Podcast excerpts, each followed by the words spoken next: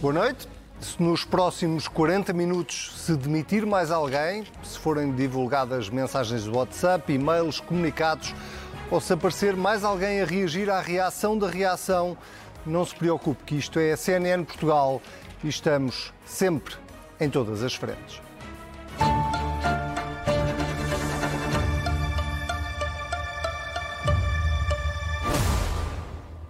Nova temporada do Tapgate. Primeiro episódio, as notas do adjunto. Podia ser para rir, mas neste caso, quem chora, por último, é mesmo você. Somos nós, eleitores e contribuintes que colocamos 3.200 milhões de euros na TAP, fora os prejuízos que andámos a pagar há décadas, para agora vermos a companhia a ser desvalorizada todos os dias, com episódios políticos lamentáveis e pouco dignos das instituições democráticas. Somos nós que vemos um governo de maioria absoluta, com um ano de vida, a implodir-se todos os dias com guerras de Alecrim e Magerona, num espetáculo degradante e de vergonha alheia para quem a tem. Somos nós vamos assistindo a uma espécie de anormalidade democrática, de histórias sobre reuniões de caserna, mensagens, e-mails, demissões pela calada da noite, assaltos a ministérios, sequestros, agressões. Chamem a polícia. E por que não chamar também os serviços secretos? Em quem podemos nós acreditar? Quem está a falar a verdade e quem está a mentir? Quantas meias-verdades já ouvimos e já lemos? Quem está ao comando? Está alguém? Serão apenas casos e casinhos, figuras menores do governo, de quem amanhã já ninguém se lembra? Ou será um modus operandi de controle absolutista das instituições que as degrada e alimenta uma extrema-direita sedenta? Quem nos governa?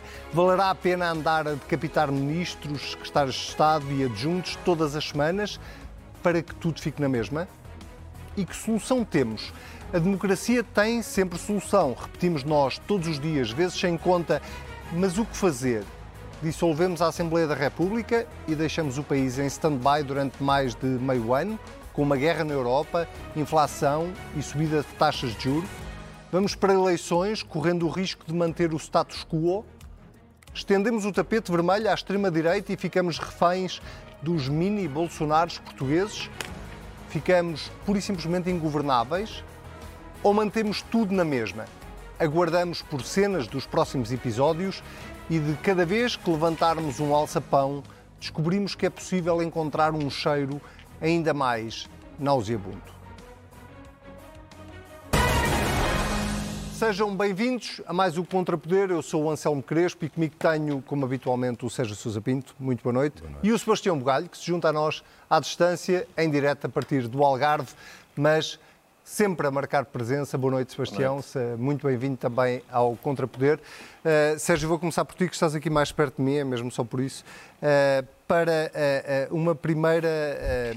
não é uma reação, porque nós de reações diria eu que estamos algo fartos mas por uma primeira análise uh, àquilo que aconteceu nas últimas 48 horas, mais ou menos, uh, em torno do Ministério das Infraestruturas. Nós, este sábado, ouvimos as explicações de Pedro Nuno Santos, ou pelo menos a versão de Pedro Nuno Santos sobre estes episódios.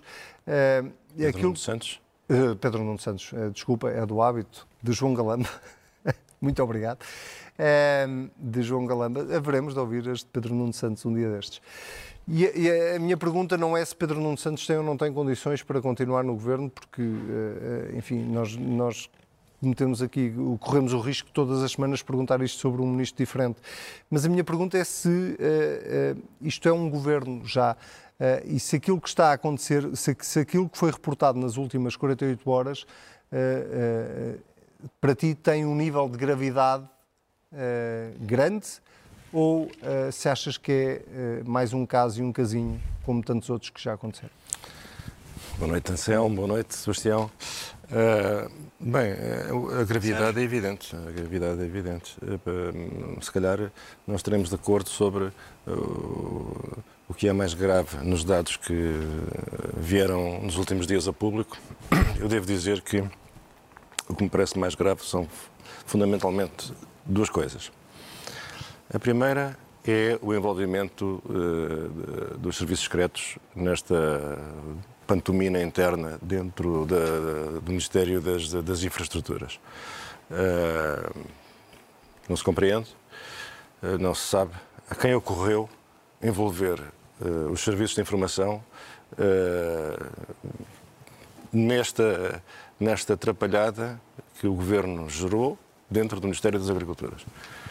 E a segunda questão é atrapalhada em si mesma, ou seja, estas cenas de faca e de alguidar dentro do Ministério são absolutamente inverosímeis. E, como é evidente, eh, não, não concorrem para o prestígio das instituições e para o prestígio do Estado. E, portanto, em face destas duas situações, que têm que ser esclarecidas e aclaradas, e eu, nesse, nesse, nesse, nesse, nesse particular, tenho toda a confiança no discernimento do, do Primeiro-Ministro e do Presidente da República. Alguma coisa vai ter que ser feita. O Governo tem que refletir, eh, como aliás já disse hoje na minha opinião, bem e acertadamente, o presidente do, do Partido Socialista. Uh, Carlos César. O Carlos César. É preciso, é preciso refletir sobre que, como, como, é que se resolvem estas situações. Carlos César disse um pouco mais, eh, sugeriu uma remodelação governamental. Uh, tu achas que isso pode ajudar? Porque resolver parece-me que não resolve nada, não é? Mas pode ajudar?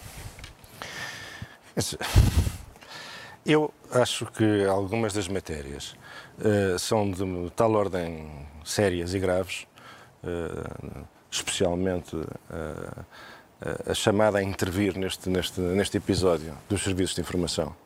É preciso perceber que os serviços de informação têm as suas competências e as suas atribuições muito bem desenhadas na lei. Não se pode ativar os serviços de informação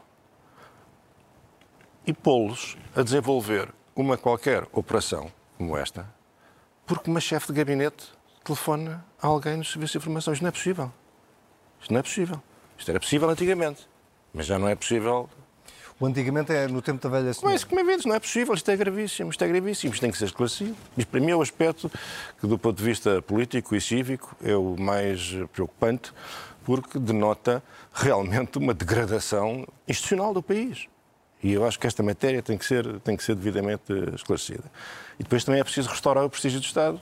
Eh, eu penso nos funcionários do Ministério das Infraestruturas, nos seus, nos, todos os seus funcionários, os seus técnicos, os diretores gerais. Como é que é possível submeter todos estes servidores do Estado a, estes, a, este, a este, este embaraço, este vexame?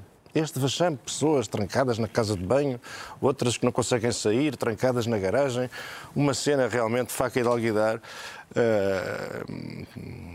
altamente lesiva do prestígio do Estado e do prestígio das instituições.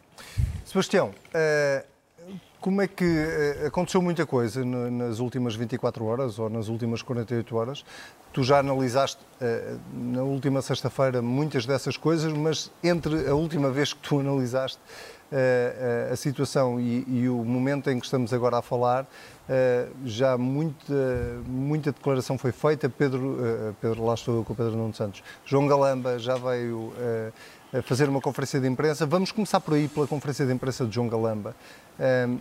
Tu achas que melhorou a situação no sentido de clarificar alguma coisa ou, pelo contrário, João Galamba só acrescentou dúvidas às que já tínhamos?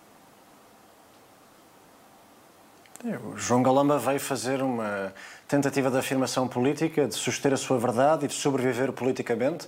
Não se esperava outra coisa dele.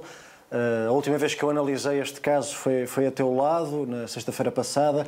Ainda não estava confirmada a informação uh, do envolvimento dos serviços de informações, que o Sérgio Sousa Pinto acabou aqui de escrutinar e bem. Também é ela uma das, das componentes desta narrativa que mais me alarma e que me, deixa, que me causa maior sobressalto do ponto de vista cívico, como ele disse, até porque se nós formos, qualquer cidadão for pesquisar as, as competências em concreto do, dos serviços de informações em Portugal, está bastante uh, explícito, uh, aliás é público, que os serviços de informações, não estou aqui a ler, não dispõem de competências policiais, estando os seus funcionários, civis ou militares, proibidos de exercer poderes, praticar atos ou desenvolver atividades do âmbito ou competência específica dos tribunais ou das entidades com funções policiais. Portanto, na medida em que um furto e que a tentativa de resgate de equipamento do Estado, inclusive, Uh, o mais longe que eu conseguiria ver uma polícia a intervir seria a polícia judiciária, claramente aqui alguém se, se fez substituir inadvertidamente e lendo as competências dos serviços contra a lei.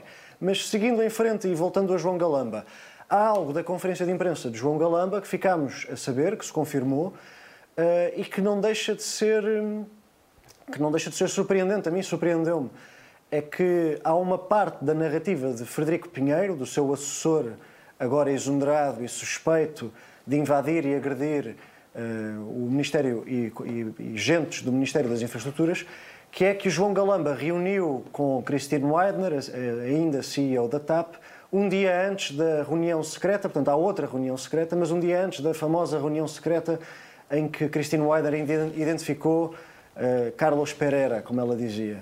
Ora, João Galamba confirma que esteve nessa reunião com Christine Weidner na véspera da reunião secreta um, e é algo que Frederico Pinheiro nos tinha, tinha tornado público recentemente. Isto, no meu entender, é grave porque, por duas ordens de razão. Primeiro, porque João Galamba e o Governo de Portugal já tinham mandado investigar e auditar Christine Weidner através da Inspeção-Geral de Finanças, cuja auditoria estava naquele momento a decorrer. E, em segundo lugar, porque João Galamba escondeu sempre que tinha estado nessa reunião. Porque João Galamba disse, e estes comunicados são públicos, basta ir pesquisar. João Galamba disse eu nunca estive numa, nessa reunião com Cristina Weider, mas nunca disse que esteve na véspera. João Galamba disse: nessa reunião não foram preparadas perguntas e respostas, foi apenas uma reunião de partilha de informação. E foram preparadas perguntas e respostas, como a Comissão de Inquérito já veio a público dizer, os seus membros. E João Galamba também mente, ou também mentiu, no sentido um, em que disse várias vezes, em que deu a entender várias vezes que estava a dizer a verdade, que não teve nada que não esteve com a CEO da TAP, que não que não havia preparação de, de perguntas e respostas. Portanto, nesse sentido, o próprio ministro acabou por confessar uma mentira. E mesmo para, para terminar, Anselmo, aqui à distância, um, isso, esta questão já ultrapassa João Galamba, já ultrapassa a TAP, já ultrapassa a comissão de inquérito, até porque a mentira tornou-se uma pandemia dentro do governo. Mariana Vieira da Silva, que é ministra da Presidência, que diz que, não, que havia parecer e depois afinal não havia parecer, e depois vem dizer que se me tivessem perguntado se havia ou não parecer, depois de eu ter dito que, que havia, eu teria dito que não. Que era uma questão um, de semântica. E o mesmo se pode dizer de Fernando Medina. Não, e, e, o mesmo se pode dizer, mesmo para concluir, sobre Fernando Medina, que disse que não tinha andado à procura das justificações jurídicas para a justa causa do despedimento de Christine Weidner e Manuel Beja, e depois veio-se a confirmar publicamente que tinha de facto andado à procura da justa causa depois de os demitir. Portanto, quando nós temos a porta-voz do governo, o Ministro das Finanças e o responsável tutelar da maior privatização da legislatura, todos apanhados a mentir e todos desmentidos por si próprios, há um problema da governação é a relação dos cidadãos com o Estado e com o Governo que está colocada em causa. Isso definitivamente é muito grave e merece, como também dizia o Sérgio, a atenção do Primeiro-Ministro e do Presidente da República. Já lá vamos à, à atuação do, daquilo que poderá ser eh, a atuação do Primeiro-Ministro e do Presidente da República. Sérgio, eh, gostava só de, de eh, dar esta deixa que o Sebastião nos deixou relativamente a, esta palavra mentira que se banalizou na, na, no governo, muito à conta da, da, da questão da TAP, uh, em bom da verdade, mas, mas que se vai repetindo. Não, não é só em relação ao episódio atual, é em relação a vários episódios, alguns deles que o Sebastião aqui falou. Oh, oh, Tens... Anselmo, desculpa, se, diz, me, diz, se me permites, claro, se me permites oh, Anselmo, desculpa, é que eu, é que eu esqueci-me esqueci de uma das mentiras de João Calamba, foi quando ele disse que, e esta também é algo que me aflige e que também, também é algo que ilustra bem a desorganização e a desintegração do governo, foi quando João Galamba disse que quem agendou a reunião foi a sua colega Ana Catarina Mendes, Ministra dos Assuntos Parlamentares quando nós ficámos a saber recentemente que quem disse a Christine Weidner que a reunião ia acontecer foi o próprio João Galamba. Portanto, há um ministro que passou as culpas para uma colega do governo de algo que foi ele que teve a iniciativa. E isto, do meu ponto de vista, é manifestamente grave, porque quer dizer que já não é só a direita, ou já não são só os comentadores ou os jornalistas que não confiam no governo. São os ministros que não confiam neles, eh, nos seus colegas. E isso é preocupante para qualquer cidadão que queira ser bem governado. Deixa-me levar este tema aqui ao Sérgio antes de avançarmos, que tem a ver com. Uh, chamemos-lhe mentira, meias verdades, uh, coisas que ficaram por dizer, outras que foram ditas e não deviam ter sido ditas, mas, mas isto sou eu que vou dizê-lo, eh, há aqui de facto um, começa a, um, a, haver um problema de credibilidade grande em torno dos membros do governo quando vários episódios deste género, ou pelo menos várias dúvidas sobre aquilo que é dito, uh, começam a surgir todas as semanas, agora em relação a João Galamba, mas no passado já foi em relação a Fernando Medina, já foi em relação a vários membros.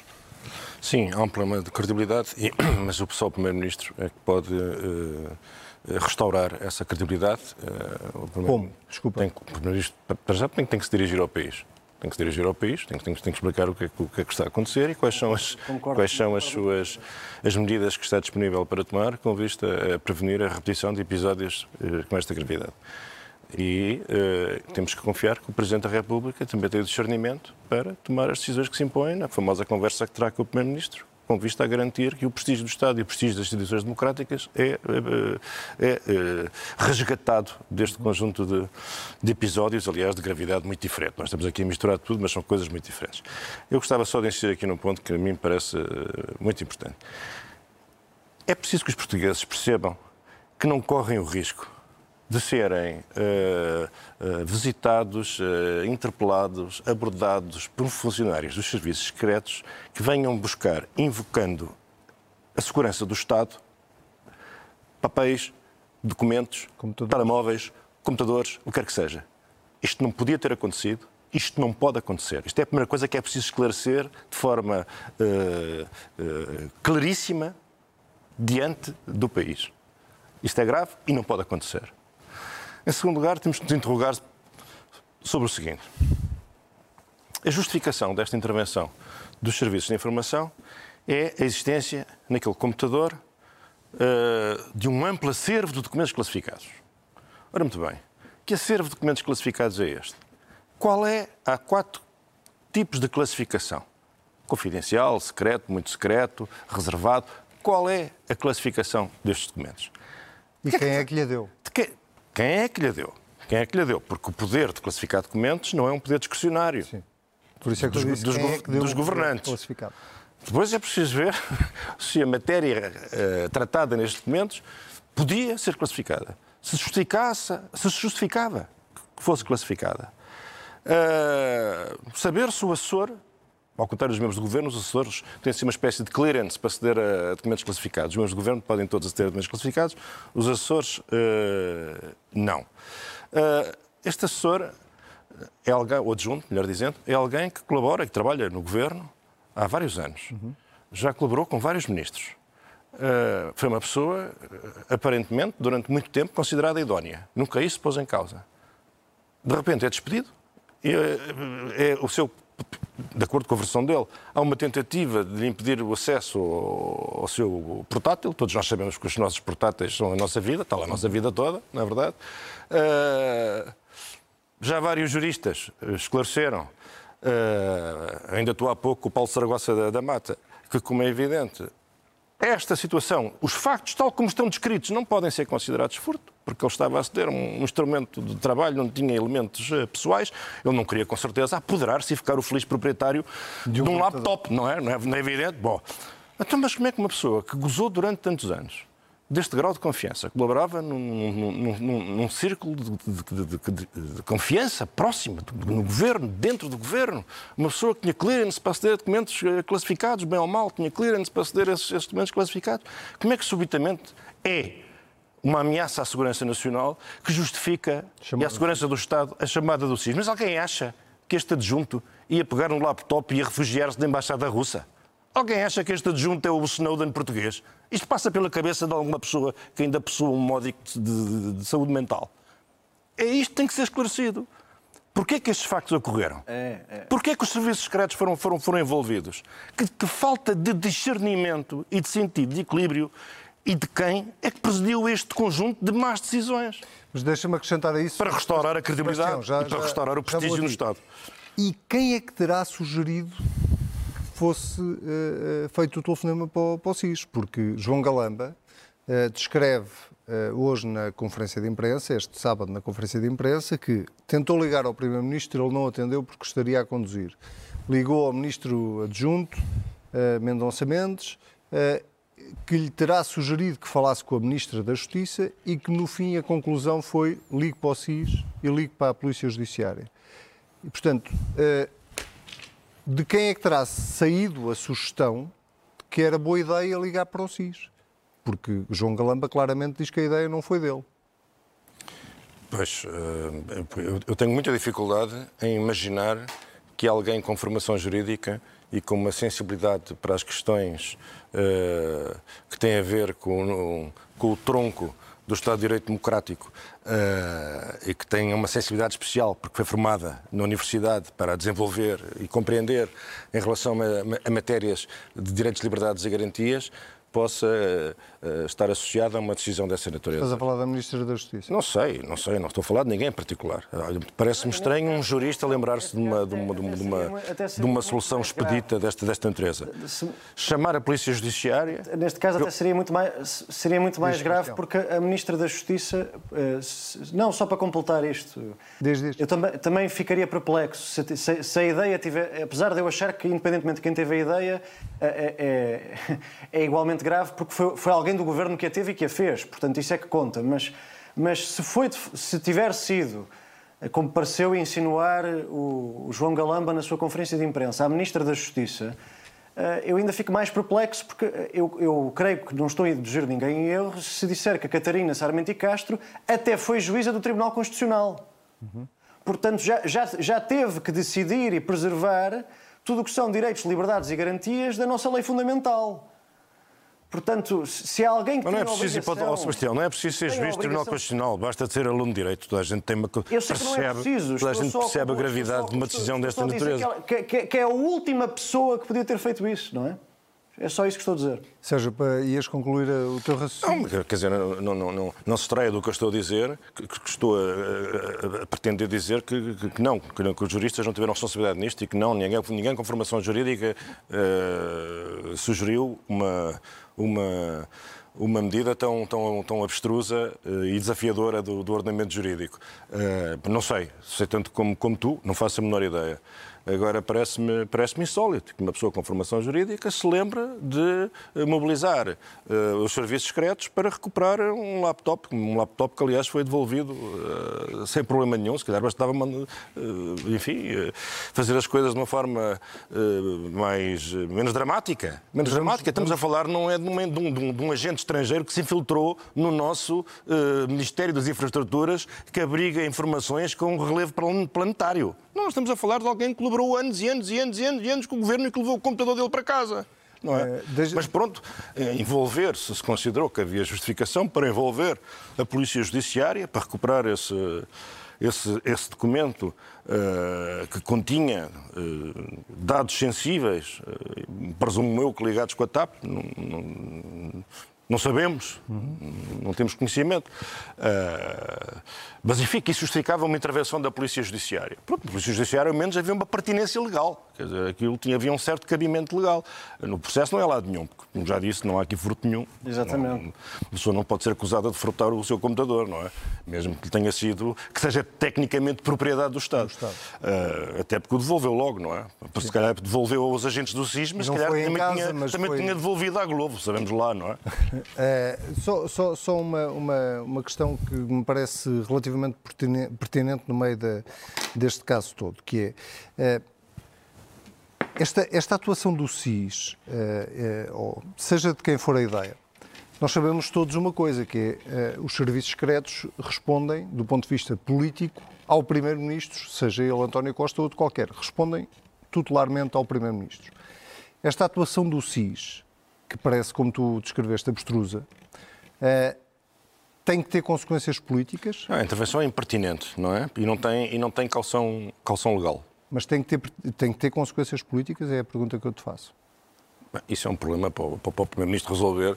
Ele é que essa responsabilidade impende sobre os seus ombros uh, e, ao, e, ao, e, ao, Presidente da República. Que as legais, se é, é crime, é não é crime, eu acho que é, preciso, um crime, isso é para, é preciso, para a Justiça averiguar. É preciso, é preciso, é preciso, uh, sobretudo, uh, dar, uh, prestar um esclarecimento e dar satisfações ao país. Isto é de tal maneira insólito, de tal maneira insólito, de tal maneira improvável, uh, uh, que, que, que, julgo que é, é, devido ao país um esclarecimento. Isso parece-me que é o essencial, do ponto de vista político.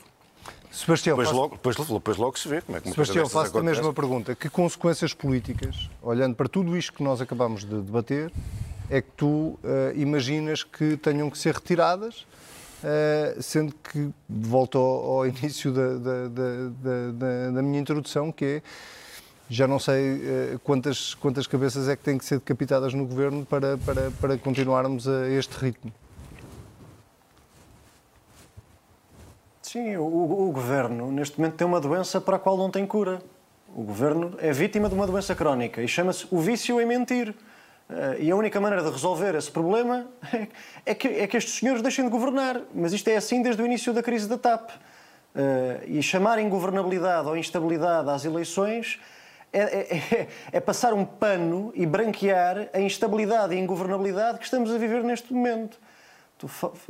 Perguntas-me de consequências políticas. A primeira é, é evidente. João Galamba já não podia ser Ministro da República em parte nenhuma. Estamos a falar de um homem que confessou que mentiu. Teve um mês e meio a mentir. Teve um mês e meio a esconder que tinha reunido com a Cristina Weidner um dia antes da reunião secreta. Um mês e meio a esconder que tinha, da... que tinha sido ele a dizer a Cristina Weidner que ia haver uma reunião com o grupo parlamentar do PS. E ainda passou culpas para uma colega ministra. E, quer dizer, e, e a sua versão dos factos eh, é, é, é, bastante difícil de, de querer, de acreditar, de conceber. Quer dizer, esta ideia de que o Frederico Pinheiro, o adjunto Frederico Pinheiro, era quem tinha interesse em esconder as suas notas ou a existência das suas notas é bizarra.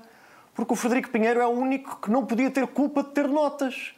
Foi, é porque era o único que estava a cumprir ordens, ele é o único não é político, é um adjunto. Ele foi para a reunião porque o mandaram. Presidiu aos trabalhos da reunião porque o mandaram a reunião aconteceu porque alguém mandou, certamente que não foi ele. Ele estava lá sentado porque um político com, com, com responsabilidades políticas o mandou estar. Portanto, se ele tirou notas e, e, as, e as, queria uh, revelar à Comissão de Inquérito, ele é o único que não sofreria consequências com isso, porque estava só a fazer o seu trabalho. Sebastião. Portanto, esta ideia de que, é o, que foi o Frederico Pinheiro. Deixa-me só desde concluir o raciocínio. Esta ideia de que o Frederico esta ideia de que o Frederico Pinheiro, qual é que, temos que nos perguntar qual é que é a lógica deste, desta narrativa que nos estão a apresentar de que o adjunto é que queria esconder as suas notas, quando as notas a única coisa que faziam era responsabilizar o ministro, não o adjunto. Deixa-me deixa dar, tentar dar aqui um passo em frente. Nós ouvimos hoje, bom, eh, ainda não ouvimos António Costa sobre, sobre nada disto. Uh, o Sérgio já disse e tu concordaste que António Costa devia falar ao país, mas ouvimos Marcelo Rebelo de Sousa a não dizer quase nada e a dizer quase tudo. Uh, que queria mais informação, por um lado, mas que, sobretudo, e é a frase que eu retive, uh, o que tinha a dizer diria pessoalmente ao Primeiro-Ministro. Que leitura é que tu fazes de, destas declarações do Presidente da República? Bem, eu compreendo que institucionalmente o Presidente da República não queira dizer ao Primeiro-Ministro que vai dissolver a Assembleia da República por telefone. Neste momento, António Costa não está em Lisboa, está a passar o fim de semana eh, prolongado fora. Eh, as últimas informações que eu tenho não me dão conta de que ele esteja a regressar. Eh, portanto, nesse sentido, acho que Marcelo Rebelo de Sousa, com essa afirmação, deixa as possibilidades todas em aberto. Eu percebi bem, Agora, tu acabaste de dizer é, que Marcelo relação... vai anunciar António Costa que ele vai dissolver a Assembleia não, não. da República. Eu digo, eu digo, só que neste momento o Presidente da República disse aos portugueses e deu a entender aos portugueses que todos os cenários estão em aberto. E neste momento o poder de dissolução do Presidente da República está totalmente na mão do Presidente da República, coisa que a seguir à maioria absoluta e a seguir a ter dissolvido o Parlamento a primeira vez, não estava. Neste momento, Marcelo é dono e senhor de, da plenitude dos poderes presidenciais e é bom que tenhamos todos isso em conta. Sobre consequências políticas, uma nota breve antes de devolver a palavra ao Sérgio. Num cenário normal, este momento político seria um momento de afirmação. António Costa tinha que dar uma palavra de segurança ao país, porque é um homem que tem uma maioria absoluta e que tem responsabilidades de representação e governação neste país. Portanto, a mim espanta-me que ainda não tenha procurado restabelecer pelo menos a sensação de normalidade democrática ao país, e já o devia ter feito. E também seria um momento, como Carlos César já veio sugerir, de remodelação. Só que há aqui um problema. É que a remodelação não vai resolver problema nenhum no governo. Não só porque António Costa já não tem ninguém para convidar, ou não tem gente suficiente para fazer uma remodelação profunda que já devia ter feito, como também há outro problema que é óbvio. É que nós não podemos tentar resolver um problema com aquilo que criou os últimos problemas. Todas as crises políticas deste governo são filhas de remodelações. Alexandra Reis foi secretária de Estado do Tesouro a seguir a uma remodelação. Miguel Alves foi secretário de Estado adjunto a seguir a uma remodelação. João Galamba foi ministro das Infraestruturas a seguir a uma remodelação. Portanto, porquê é que se vai tomar uma remodelação como solução quando até agora as remodelações só deram problemas? Uh, Sérgio, não, não, não, te faço, não te peço para responder a esta pergunta, mas peço-te uma análise também ao papel do Presidente da República neste momento. Já falaste do papel que o Primeiro-Ministro devia ter. Uh, como é que leste esta reação do Presidente da República, dizendo, ou enfatizando bastante que a qualquer pergunta que lhe fizessem, o que eu tenho para dizer, vou dizer ao Primeiro-Ministro? Bem, isso é, isso é, isso é o mesmo. Quer dizer, vamos lá ver. O, o, Presidente da República, se não tivesse uma agenda e se não andasse nos seus périplos para a frente e para trás, hoje estava na Ovibeja, e, e muito bem, uh, não tinha que dizer nada, porque fechava-se no Palácio de Belém e aguardava uh, pelo momento do Primeiro-Ministro. Agora é o momento do Primeiro-Ministro, a seguir virá o momento do Presidente. Mas o, o Presidente é interceptado nestes, nestes, eh, nestes eventos que são a sua agenda e tem que dizer qualquer coisa. E o que disse é óbvio. É não, não, vai, não vai falar ao país, nem vai tomar posição, nem vai, não, não vai fazer nenhuma locução sobre, sobre, sobre estas matérias sem atuar como ministro. Isso é, é, é uma evidência. Quer dizer, é não... Mas o, o, Presidente da República tem várias formas de falar com o Primeiro-Ministro. Não, é? Pode, não, não precisa que ele esteja fisicamente cá. Quer dizer, isto não aconteceu apenas hoje com a conferência de imprensa de João Galão Lamba. Uh, a, a, minha questão é: uh, estará Marcelo uh, a preparar-se para chamar o Primeiro-Ministro para lhe dar uma espécie de puxão de orelhas e fazer saber o passar a mensagem ao país de que está a chamar o Primeiro-Ministro para, para, para, para o repreender, entre aspas. Uh, estará Marcelo a pensar, eu sei que não, não tens a capacidade, o dom de, de, de estar na cabeça de Marcelo, mas uh, isto cruza um bocadinho com os vários cenários que se colocam à nossa frente, que é remodelação, dissolução da Assembleia da República, quer dizer, é, é, é um bocadinho venha ao diabo e escolha. Qual é, Sim, é... de todas estas opções que se colocam e que constitucionalmente estão previstas, uh, qual é, qual é a saída para isto?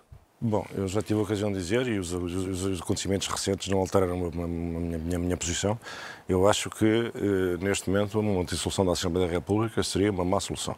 O país não está propriamente uh, diante de alternativas exaltantes, credíveis uh, e em condições de oferecerem uma, uma, um, um, funcionamento da alternância que traga consigo uh, remédios para os problemas que nós temos identificado neste, neste, neste Então deixa-me deixa ajudar nisto, que é, já houve quem sugerisse, ouvi ao longo do dia de hoje, que António Costa se podia demitir e, e, e formar um novo governo. Isso seria uma solução? Bem, eu, não, eu, não, eu, acho, eu acho que António Costa, se, se, se o Presidente o obrigasse a demitir-se, eh, lá está, invocando o irregular funcionamento das instituições ou admitir o Governo, eu acho que António Costa imediatamente demitia-se e obrigava o Presidente a convocar eleições, porque nenhum Governo pode passar no atual quadro parlamentar, não é verdade? Uh, e preferia ir para eleições gerais bem, eu acho que neste momento uh, o, grande problema do governo, que aliás foi hoje muito bem identificado pelo presidente do, do Partido Socialista, uh, é um problema de repetição de situações e da aproximação da percepção geral sobre o atual governo uh, e o governo do Dr. Eh, Pedro Santana Lopes. Quer dizer, há um, há um avolumar, as matérias individualmente consideradas parecem não ter uh, uh, gravidade de per si, tendo em conta que temos eleições há um ano e temos um governo que goza de uma maioria absoluta na Assembleia da República. Uhum. O problema é o volumar, o avolumar de situações, de situações que são desprestigiantes, são desprestigiantes para o Governo e põem em crise a sua, a, sua, a sua credibilidade. Também gostava de dizer ao Sebastião, antes que tu lhe devolvas a palavra, o seguinte. Eu não gosto, na política, evito falar em mentiras, mentiras, para aqui, para lá. Um, porquê? Porque um, Quer dizer, a ordem jurídica, a ordem moral, a ordem política são três ordens que convivem, sobrepõem-se largamente, mas não são exatamente a mesma coisa. E é preciso também ver o seguinte, uh, Sebastião. Uh, a Comissão Parlamentar de Inquérito tem posto a nu tudo o que é preciso ser posto a nu. Portanto, existe, sob o ponto de vista, de, como tu dizes, das mentiras, as instituições estão a cumprir. Porque se não fosse a Comissão Parlamentar de Inquérito, eh, nós não sabíamos destas desconformidades, ou destas verdades parciais, ou destas, destas observações que constituem uhum. tangentes à verdade, mas não são propriamente a verdade. Enfim, há uma série de desconformidades entre os uhum. factos e o relato que eles é feito, que nós só conhecemos porque a democracia funciona, porque as instituições funcionam e porque a Comissão Parlamentar de Inquérito está a funcionar. Sebastião, um minuto para terminarmos este tema. Eu posso, posso Podes, podes. Vou só responder a isto. Eu, eu, eu, também, eu também saúdo e cumprimento os trabalhos da Comissão Parlamentar de Inquérito e também eh, sou um adepto desse regular funcionamento institucional que fez com que estivéssemos todos mais próximos da verdade. Infelizmente, uh, e não estou a responder diretamente ao que o Sérgio Sousa Pinto me está a dizer, mas estou a constatar também um facto e estou a lamentá-lo. Infelizmente, cada vez que deputados de esquerda ou de direita fizeram por trazer ao de cima digamos, essas contradições factuais, a que eu chamei mentira para facilitar a explicação, cada vez que deputados do Bloco de Esquerda ou da Iniciativa Liberal em concreto, por exemplo, vieram ao, trouxeram ao de cima essas incongruências na ação dos membros do governo, eh, vários rostos do PS vieram dizer que isso era crime. Porque era crime vir, vir revelar aquilo que estava na documentação do arquivo da Comissão de Inquérito, que expõe justamente as mentiras dos membros do governo. Portanto, de facto, quer dizer, de facto nós essas coisas, por alguma razão, por alguma razão foram classificadas, não é? Admitindo, pois. com aquelas ressalvas todas que ficaram claro, feitas, claro. estão classificadas, estão, estão são. Mas, mas, mas, os, mas, os, deputados não, os deputados não, não, não foram não foram ler a documentação secreta para as televisões, simplesmente se limitaram a dizer às pessoas, bem. A documentação prova que toda a narrativa do governo no último mês e meio vai contra a documentação que nós temos. O que é que um deputado pode fazer nessa circunstância? Fingir que não sabe? Ignorar que quem está a governar, quem decide os orçamentos de Estado para a escola pública, para o Serviço Nacional de Saúde, quem é o porta-voz das ajudas extraordinárias para as famílias, que essas, as mesmas pessoas que têm essas responsabilidades. Sim, mas não estamos a falar disso, Bastião. Estamos a falar de fugas, estamos a falar de fotografias, estamos a falar de coisas que alegadamente, eu nunca, nunca vi nada, não é matéria que eu siga, mas imagino que mas muitas das não. coisas que vieram ao público eu, vieram dessa, dessa famosa sala onde só eu, pessoas eh, sim. íntegras e com caráter e, mas, e, e respeitadoras da lei eu não preciso de acesso à sala para ver, para, eu, eu, não preciso de acesso à sala para ver que o governo diz uma coisa num dia e outra coisa no outro. E eu lamento isto. Está bem, mas só sabes isso porque existe uma comissão de inquérito. Ou cair aos pedacinhos. Exatamente. E, e, e, pelos vistos, em muitos momentos, que age contra a vontade do governo. E que tem um presidente, Agora, que tem um presidente creio, que é um deputado do Partido Socialista e que tem conduzido já, a sua, a sua missão com sentido de, de, imparcialidade e rigor e objetividade que merece o respeito de todos os seus colegas. Uhum também há exemplos que vale a pena já, lembrar porque já, prestigiam já, as instituições. Já, Nós vamos... já, já, saudei aqui, já saudei aqui mais do que uma vez verdade, o trabalho é de Jorge Seguro Santos. Mas gostava só de dizer isto. Jorge Seguro Santos. Também é tempo, é tempo temos que avançar. Diz, rapidamente, por favor. É, é, é tempo, é, é, não, é só tempo de dizer e perceber e que não vale a pena culpar o Presidente da República por falar na dissolução, a direita por fazer oposição, a esquerda por querer voltar a ter o mesmo número de votos que tinha antes das eleições por estas crises. O Governo não vai conseguir seguir em frente e melhorar se não perceber que o problema está em si próprio. Sim. E cair nesta ilusão de que os portugueses só querem saber de... Cair nesta ilusão de que os portugueses só querem saber da inflação, dos preços do supermercado, do crescimento económico e que não querem saber da, da relação do, do, seu governo com a verdade, também é um erro que o governo tem que parar de cometer. Muito bem, Esta vamos. É está, este assunto está longe de estar terminado. Vamos ter seguramente próximos episódios desta série Tapgate. Nas próximas semanas vamos às moções desta semana. Sebastião, começo contigo. Uh, tu tens uma moção uh, de censura uh, e não por acaso a António Costa, mas a propósito de um outro tema. Sim, é, é muito sucintamente. Não gostei de ouvir o Primeiro-Ministro responsabilizar a comunicação social pelo protagonismo político que o Chega tem tido, na medida que, um, lidar com um fenómeno populista extremista é difícil para, os políticos e para os jornalistas, porque para o criticar e para o escrutinar vão ter que acabar por falar dele, toda a gente honesto sabe isso. E depois, porque, dois, há um grande grau de hipocrisia nestas afirmações de António Costa, porque o PS, neste momento, é o maior outdoor do Chega no nosso sistema político. Queres demonstrá-lo? do Chega nos discursos do 25 de Abril. Queres demonstrá-lo? Sim, eu, há uma compilação de vídeos, vamos a isso, vamos a isso. Vamos a isso, então. O partido Chega. Presidente do Chega. O Chega. O que é com o Chega? Com o Chega. Pelo Chega. Portanto, o Chega. Pelo Chega. O que é que é o Chega? Sebastião? Portanto, eh, talvez, talvez esteja na altura de nos perguntarmos se é a direita que não consegue governar sem o Chega ou se é o PS que já não vive sem ele. E assim acho que siga- seguimos em frente. Eh, Queres eh, dar alguma nota sobre isto? Sobretudo porque eh, eh, parece que já foi há uma eternidade, mas esta semana houve o 25 de Abril e discursos na Assembleia da República e todo um episódio provocado pelo Chega. E curiosamente o discurso da bancada do Partido Socialista foi virado para o Chega. Sim, eu acho que nós, nós, nós eu acho que se calhar um dia podemos conversar com isso com mais, Com mais calma. Com mais calma. Está bem, está, está, está Porque esse tema é um tema que tem muito, tem muito que se lhe diga. E não, não dá para resumir em 30 segundos. A tua moção, Sérgio, esta semana? Bem, a minha moção tem a ver com o prémio que foi atribuído eh, ao Miguel Esteves Cardoso eh, pela, pela Associação Portuguesa de Escritores. Eh, eu chamava a atenção que foi preciso o Miguel Esteves Cardoso chegar aos 67 anos para receber, para receber um prémio literário. O Miguel Esteves Cardoso, que é dos autores que mais influenciou não só a sua geração, como uma série de gerações subsequentes é verdadeiramente um escritor influente. A sua prosa marcou a prosa neste país. Ah, um, um homem com uma escrita magnífica. Ah, depois teve que esperar até aos 67 anos para ser distinguido. Parabéns ao Miguel Esteves Cardoso. Ah, enfim. E Olha, eu associo-me nasceu, esse- nasceu neste país e é tratado. a- Associo-me a esse teu cumprimento, porque ele também influenciou e muito a minha geração. Eu sou, na verdade, tenho poucos ídolos na vida. O Miguel Esteves Cardoso é um deles. Eh, nós não vamos ter tempo para as sugestões de livros. Mas posso dizer uma coisa só, muito Podes, pequenina? claro.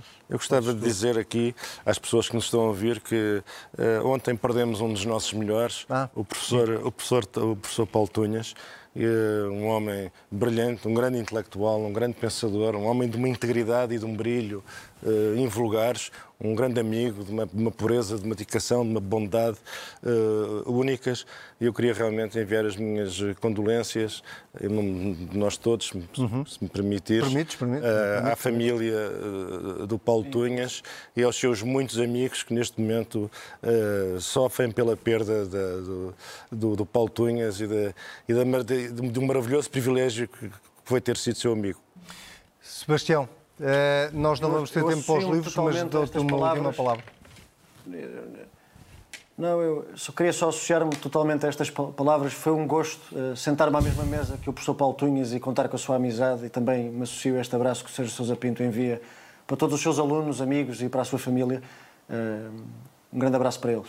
Perdemos um dos eh, melhores. eh, Na verdade, eh, o país fica mais pobre sempre que isso acontece, e foi o caso de Paulo Tunhas, e portanto fica aqui o nosso abraço sincero para a família. Vamos fechar o Contrapoder desta semana. Sebastião, aproveita o teu fim de semana.